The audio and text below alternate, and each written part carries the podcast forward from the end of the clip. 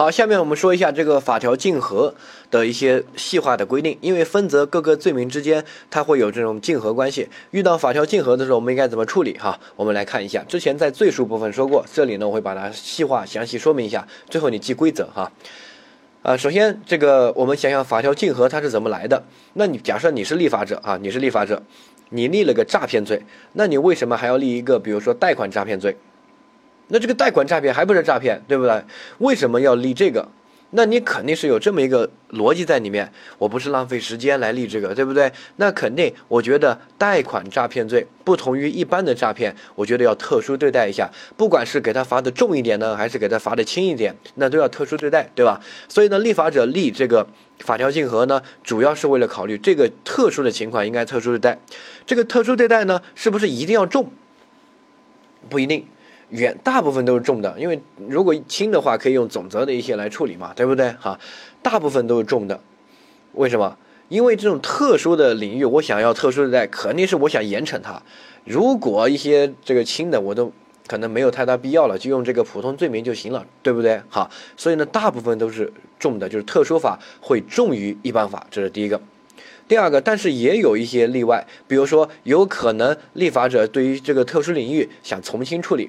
比如说，同样的数额，按照这个特殊法定罪，就会比普通法要轻一些。那可能就立法者就觉得普通法我立重了，这个领域呢社会危害性没有那么大，所以我给你轻一点哈。但这种其实基本没有，在考试范围里面的罪名里面没有这些哈。这是第一个，你先理解一下。所以呢，我们法条竞合最一开始我们的原则就是特别法优于普通法，对不对？好，特殊法优先，这个没问题，因为它是特例嘛哈。下一个例外。另外呢是重法优于轻法，重法优于轻法有一个章节，它有明文规定，这个章节是生产销售伪劣产品罪这个小节，这个小节呢，它在这个小节的最后一条的最后一款，它会说，啊，犯犯本章节之罪，有如果犯了这些特殊罪名，同时又构成这个一般罪名，就是生产销售伪劣产品罪，那么依照处罚较重的规定处罚。哎，它的原理我们之前也说过，因为这个一般罪名生产销售伪劣产品罪，它是按照数额来定罪，你生产销售的数额越高，罚的越重；而特殊罪名，比如说生产销售假药罪、生产销售劣药罪，它是按照社会危害性这个情节的大小，就是你弄死人了，你这个假药那罚的就重了；你没有吃死人，像我不是药神那部电影，那么罚的就没那么重，对不对？哈，所以这两个它的区别。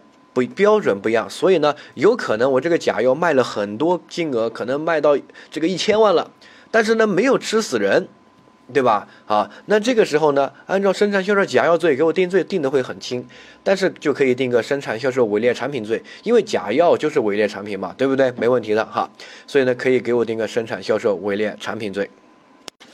哎，然后呢，有些老师就说，你看，哎，这个有这样一个规定，那么这个是没问题，因为分则都说了嘛。那么其他这个罪名里面没有这个规定，那我们能不能类推到其他这个罪名里面适用呢？啊，比如说诈骗罪没有这种规定，但是万一这个用诈骗罪罚的更重，我们可不可以就定普通法诈骗罪，就不再罚什么信用卡诈骗罪、贷款诈骗罪之类的？你说有没有这种可能啊？哎，有这种可能，你别小看，有这种可能，那能不能呢？那我们注意一下，呃，现在呢，刑法学界有不同的这个观点。好，一般认为哈，一般认为是可以的，啊，记住这个结论，一般认为是可以的。但是呢，他们也认为要有有一个标准，你不能随意的突破，对吧？这个就标准就是会导致什么量刑畸轻，畸就是畸形的畸，就是量刑太轻了啊。换句话说，我们给一个人定罪。具体定哪个罪，其实大家并不关心，只是考试里面会有这个设计，对吧？真正我们关心的是这个人到底判几年，这个才是关心的，对不对？啊，你定什么罪，这个不重要，罪主要是背后跟着这个可以量刑的一个幅度范围。如果是判个重罪，那么我们就可以判的重一点；如果判个轻罪，判的就只能轻一点，对不对？所以，呢，我们真正关心的是背后坐了几年牢。要关几年，对不对？你是犯罪嫌疑人，你也只关心这个。你定伪劣伪劣产品罪还是假药罪无所谓，你定信用卡诈骗罪还是诈骗罪无所谓，我就关心我量几年的刑。好，所以呢，我们说你记住这个原理哈，因为它这一块只有这个章节，就是生产销售销售伪劣产品罪，在这个里面有特殊规定，所以呢，要考试的话，它一般只会考这里，在其他的法条竞合呢，还是要遵循原则，特殊法优于普通法。这是第一个。第二个，如果考试考到一些呃学界新的一些观点，现在这几年比较爱考考这种分析类型的题目，那么你要注意是可以把这里的这种情况规定类推到其他部分适用的哈。那我说一些情况，你大概理解一下。比如说，假设哈，假设有个人呃用这个呃一些这个手段盗窃枪支。哎，他就想盗窃枪支，然后盗窃枪支，那应该定什么？应该定盗窃枪支罪，这个没问题吧？啊，那这个有没有触犯盗窃罪呢？我们说了，肯定触犯了，因为盗窃罪和盗窃枪支罪，那肯定是有法条竞合关系，对吧？好，那假设哈，我盗窃枪支，我确实盗窃到了一个枪支，但就一把一把枪，这把枪确实可以开，然后也是我偷的，没问题，给我定盗窃枪支罪，一点都不会冤枉我。但是，一把枪，然后我也没有开什么的，社会危害性啊，相对是比较小的。但是这把枪是一个古董枪，我特别值钱，比如说是某个名人开过的镶金镶钻，然后就特别值钱。这把枪，比如说就价值一千万。如果给我定盗窃罪的话，哎，假设我可以判二十年，但盗窃枪支罪这些他又不考虑，他就是一把枪，就跟我偷到一把不值钱的枪是一样的，对吧？那就可能判的比较轻。你看有没有这种情况？有，哎，那么当出现这种情况的时候，我们能不能就突破我们的特殊法优先这个原则，我们适用重法优先呢？我这样说了，你觉得有没有道理？哎，我觉得还是有道理，对吧？四金，你看他偷这个枪定盗窃枪支罪没问题，但这个枪它那么值钱，钻石抠下来都给都得都得卖个几百万了，这把枪还镶金，还有这个历史价值文物啊什么的，我靠！这个呢，我觉得，呃，定盗窃罪如果罚得重的话，定盗窃罪也没有冤枉他，因为他完全符合盗窃罪的犯罪构成嘛，对不对？好，所以呢，我跟大家说的就是，立法者在立法的时候，他立一个什么呃盗窃罪，再立一个盗窃枪支罪，他他也盗窃枪支罪确实是比较重的，就比盗窃罪而言，对不对？法定刑的这个范围，那肯定比呃盗窃罪要重，但是他再怎么这个设想，也不会设想到，我靠。既然还有一把枪那么值钱，对吧？那这个他想不到，那么值钱，按照盗窃罪一量刑，数额到了，哎，量二十年，量十年。但是按照盗窃枪支罪，它就是一把枪，它值不值钱其实不作为这个考虑的。盗窃枪支罪主要是危害到公共安全那块，对吧？枪支的，它就是一把枪，而且这个枪，呃，这个杀伤性也没有那么大。比如说是一把古董枪，但是它确实可以杀死人，就是一把枪。那么，如果我们还是遵循这个原则，特殊法优先的话，是不是？不太适合呀，好，所以呢，我们就可以突破这个原则，按照我们这个重法优先来处理，这也是学界大部分学者的观点。因为立法者在立法的时候，肯定是没有预料到这种情况的，这种按这种情况就比较极端，对不对？好，掌握。呃，所以呢，原则是特殊法优先一般法，例外就重法优于轻法。但这个例外在生产销售伪劣产品罪有明文规定，所以它考试会考，而且历年也考了好几次。但其他部分没有这个例外规定，那其他部分我们能不能类推适用呢？可以。其他部分如果出现我刚才说那个情况，它不能达到罪刑相适应的，那么我们也可以突破那个原则，直接适用重法优先，不再适用特殊法优于普通法，就适用普通法。如果普通法罚的重的话，就可以适用，对不对？好，但是适用这个例外有一个前提，就是导致量刑极轻或者极重，反正就是特别觉得不合适，那才能适用。假设刚才那个换一下，比如说这把枪确实也值钱，但是没有那么的值钱。然后呢，定盗窃枪支罪，比如说啊，假设可以罚三到啊这个五年。定盗窃罪呢，假设可以罚三到六年，确实盗窃罪会相对重一些。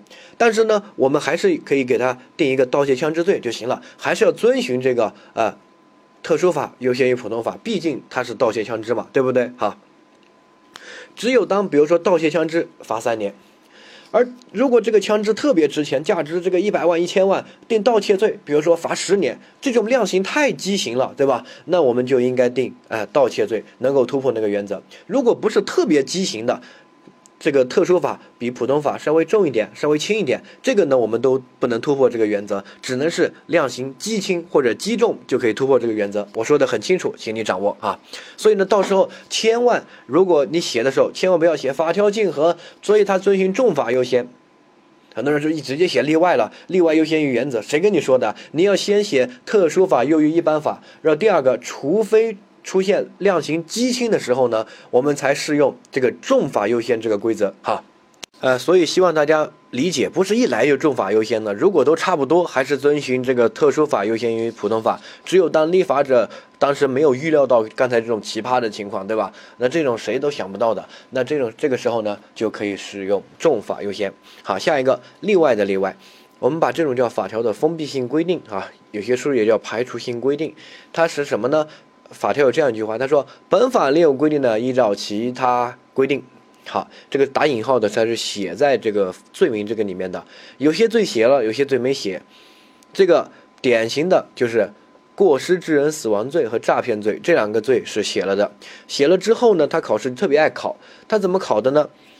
这个叫封闭性规定或者叫排除性规定，就是只要有特殊情况就用特殊情况，我不管那个特殊情况和这个普通情况谁轻谁重什么，我不能就普通法。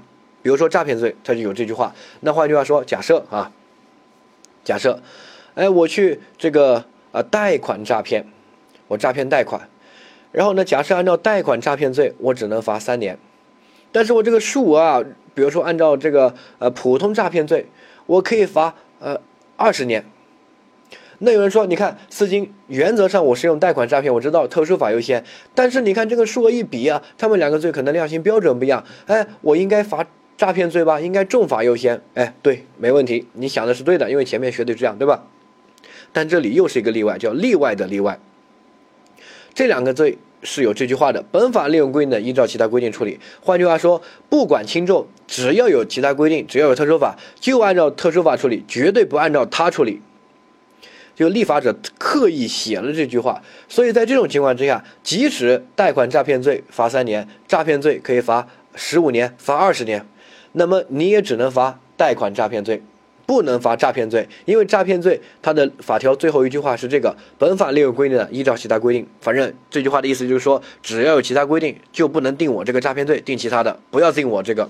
立法者强调了哈，而且考试也是这样考的。比如说就刚才那个情况，他让他说，哎，这个可以定诈骗罪吗？因为诈骗罪啊，这个比较重。错，这个只能定贷款诈骗罪，考的就是这个。而且还有一些题考的，比如说。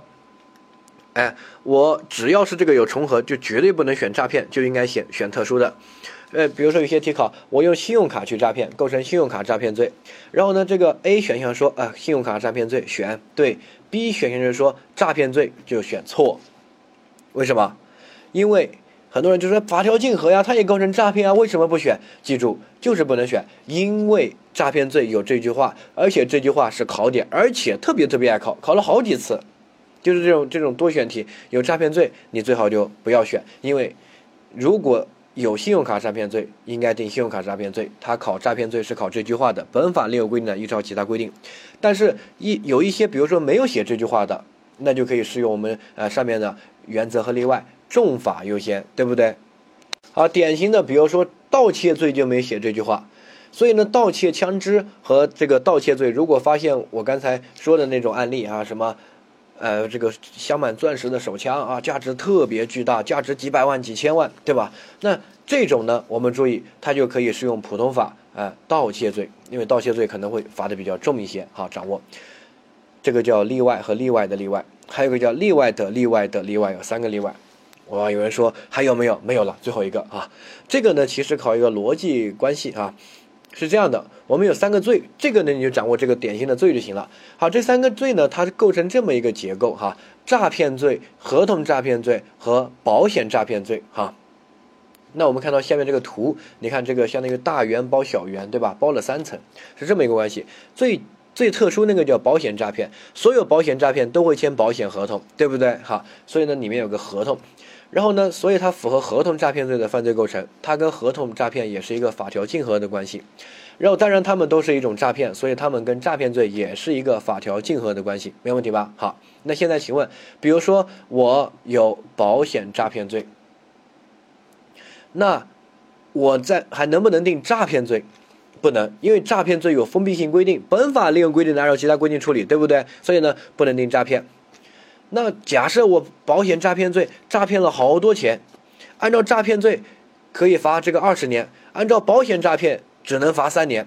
那你能不能定给我诈骗罪？不能，因为诈骗罪有封闭性规定，即使罚的再重也不能适用。好，那没办法了。但是这个时候你发现，哎，还有个合同诈骗啊，合同诈骗可没有封闭性规定。假设我们不同的罪的量刑标准不一样哈，假设我们我用保险诈骗罪罚三年，合同诈骗罪罚十年，诈骗罪罚二十年。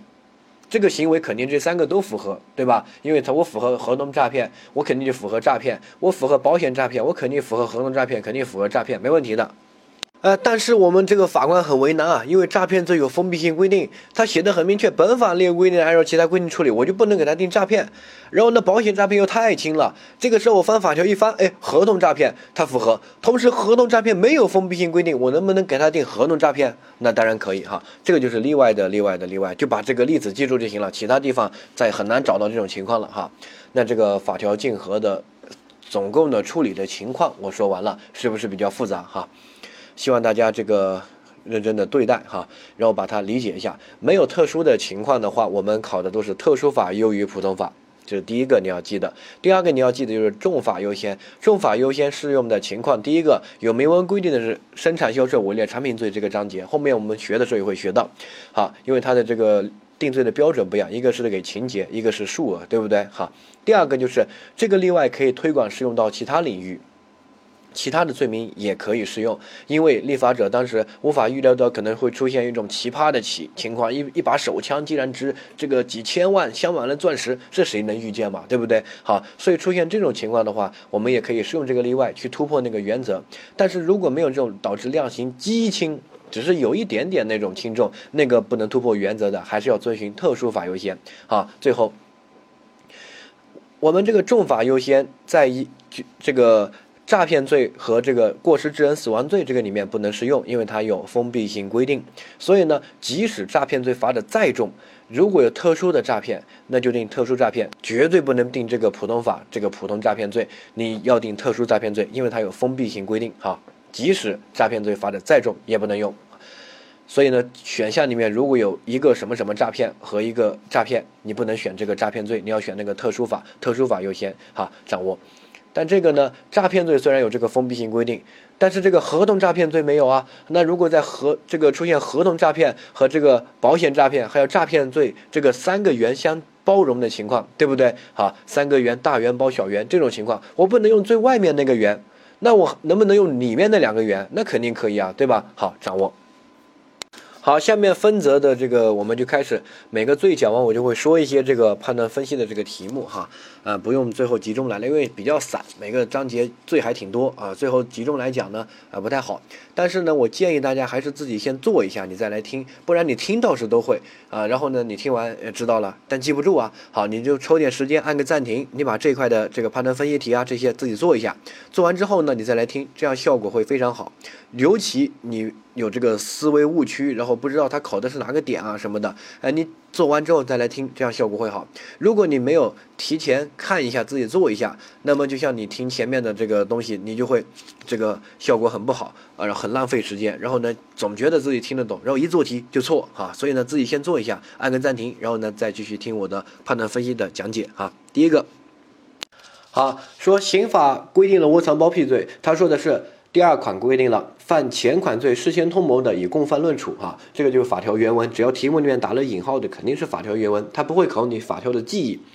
比如说，哎，这个法条是不是这样规定，让你背？不会的哈，肯定是就是这样规定的，只是问这样规定以后你应该怎么处理哈。有两个，A 说，即使没有这样的一个规定，对于事前通谋，看清楚关键词，事前通谋。你事前就通谋好了，我去犯罪之前就说好了，我去杀人，杀人之后呢，你给我提供一些东西让我跑路，好，你去吧。那这个不就是帮助犯吗？对不对？他加入犯罪的时间点是什么时候？是杀人之前。对吧？那这个时候呢，就构成故意杀人罪的共同犯罪。所以呢，你后面的窝藏包庇行为，就是你帮助别人故意杀人的帮助行为嘛。你可以在过程中给他提供刀，你也可以在杀完人之后帮助他跑，接送他，对不对？好，当个司机，当个这个财主，给他钱，这都没问题的哈。所以呢，这个就构成故意杀人的共同犯罪。那你事后这些行为，就不再评价为窝藏包庇行为，就评价为这个呃。故意杀人的犯罪行为就定故意杀人罪就行了啊，所以呢，事先通谋，事事后窝藏包庇的，呃，不再定窝藏包庇罪，应该以前罪的共同犯罪论处啊，这个没问题。然后这个甲说了，即使没有这句话啊，那也是应该这样处理的。那肯定的呀，我们之前学共同犯罪的时候学的总则的原理不就这样的吗？对不对？好，我们之前还说过，呃，如果你加入这个犯罪的时候呢，这个犯罪还没有结束，那么你就定这个犯罪的共同犯罪。你可以在一开始加入，你可以在中途中加入，叫成绩的共犯，对不对？但是这个犯罪已经结束之后你再加入的，那肯定不成立这个犯罪的共同犯罪。对吧？但是你可以成立别的罪，就看你加入是干什么。如果你加入帮忙销赃，那定的是叫掩饰隐瞒犯罪所得罪；如果你加入帮忙毁灭证据啊、转移尸体啊啊这些，那可能就构成这个证据类犯罪，这种帮助毁灭伪造证据罪。如果你加入进来是帮助这个犯罪分子逃跑啊，然后做这个假证明，这些叫窝藏包庇，对吧？啊，是就单独定这些罪，但定这些罪一定有一个前提，就是你不。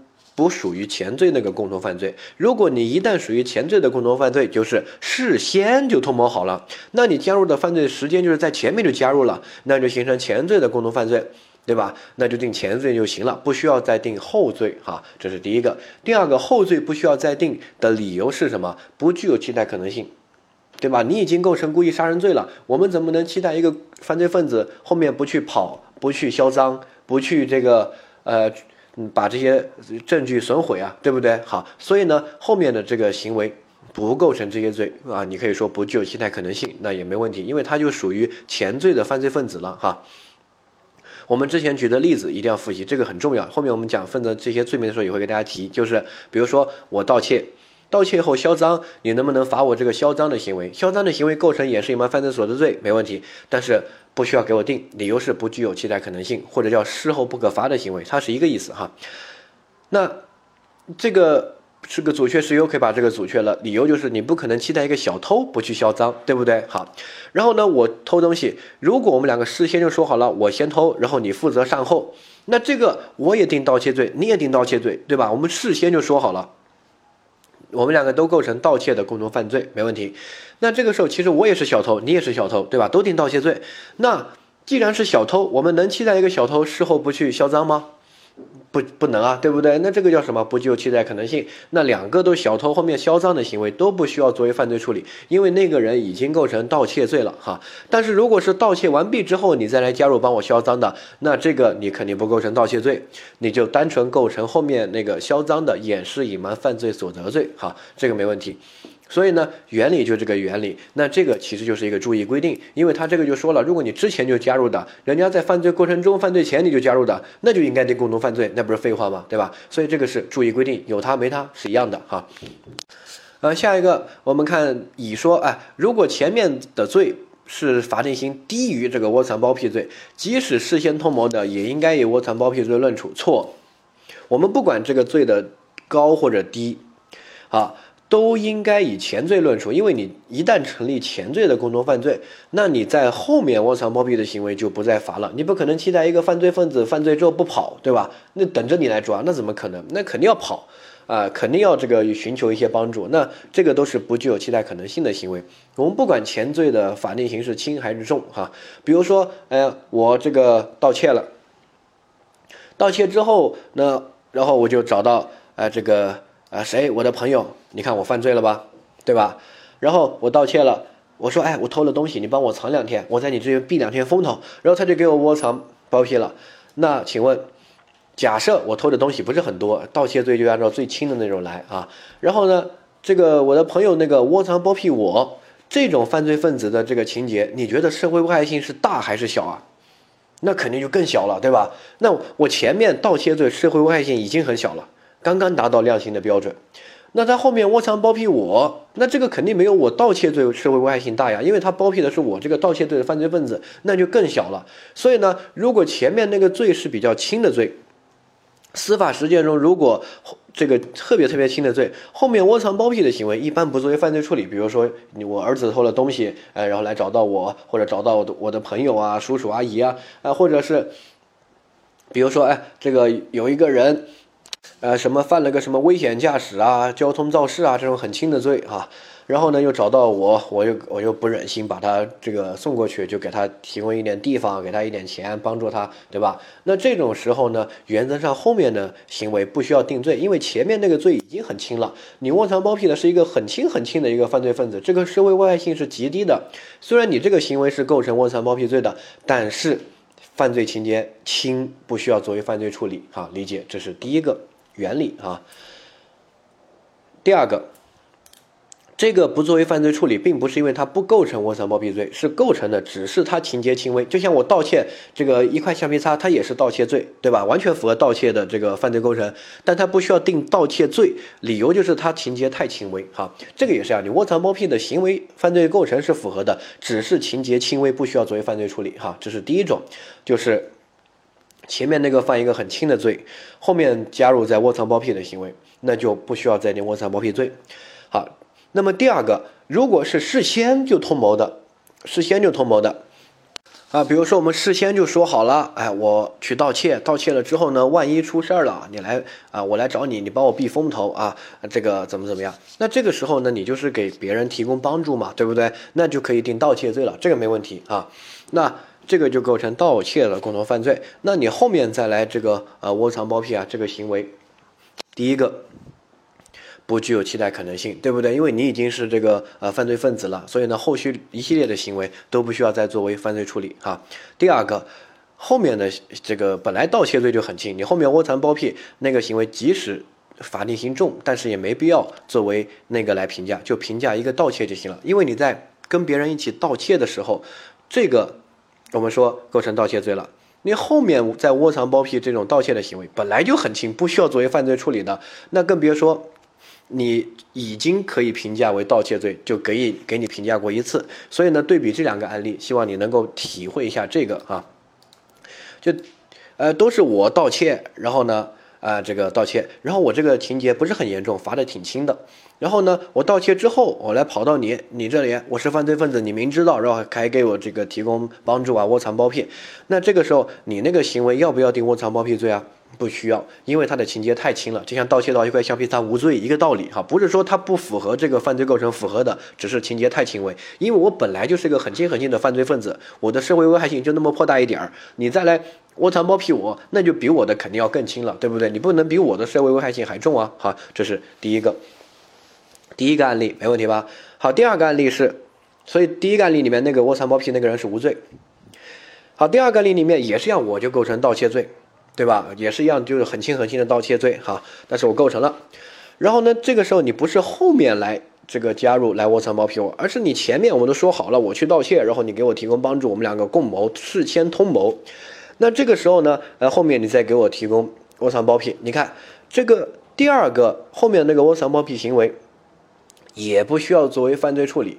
那它的理由有两点，第一点跟上面一样，很轻，对吧？啊，因为他本来那个盗窃罪就不重。第二个就是他已经构成前面那个盗窃罪，可以用前面那个盗窃罪来评价他就行了，没必要再定一个很重的犯罪，因为他的社会危害性就那么破大一点，就偷了一偷了可能呃一一万块钱左右的东西，对不对啊？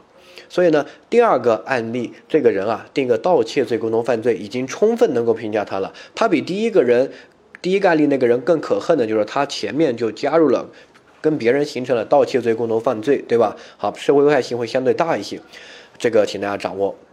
呃，所以呢，B 这个说的是，呃，说前面的通谋之罪低于窝藏包庇罪的法定刑，即使事先通谋的也应该定窝藏包庇罪，那就错了哈。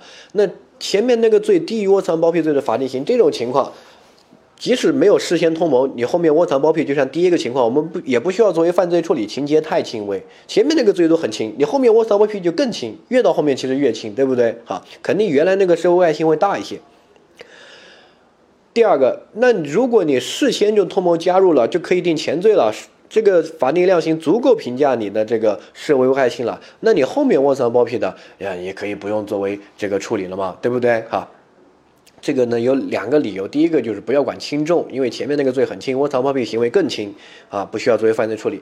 第二个是他事先通谋成立前罪的共同犯罪，对不对？那直接可以用前罪评价。其实还有第三个，比如说你也可以用不就期待可能性啊，对不对？他已经构成小偷了呀，对吧？他已经是犯罪分子了呀，你怎么能期待偷了东西又不跑呢？不找共犯帮助呢？对不对？所以呢，不论是哪三个理由，这个窝藏包庇的行为都不需要作为犯罪处理哈。掌握，呃，这些罪名呢，大家可能不熟，后面我们讲到的时候，你再倒回来看就好了，先过。